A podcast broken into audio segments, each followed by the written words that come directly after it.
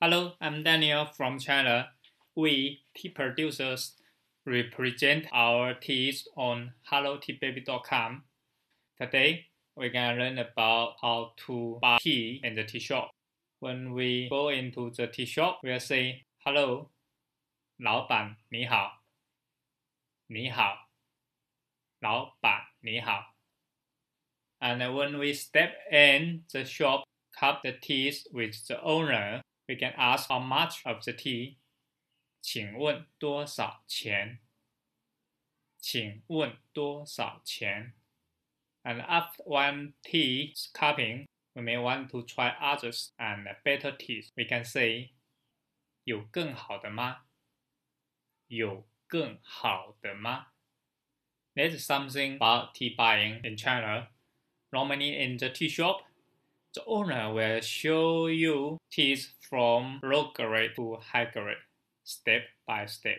So the first tea, usually you test is just low grade.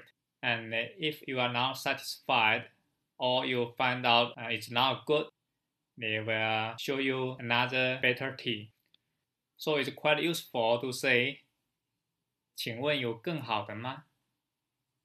请问有更好的吗 ？Is there something better? So you will have the chance to drink higher and higher grade tea, maybe even the private collection, the owner's private collections. Okay, let's recap what we learned today. Firstly is hello. 老板你好。老板你好。How much of this tea? 请问多少钱？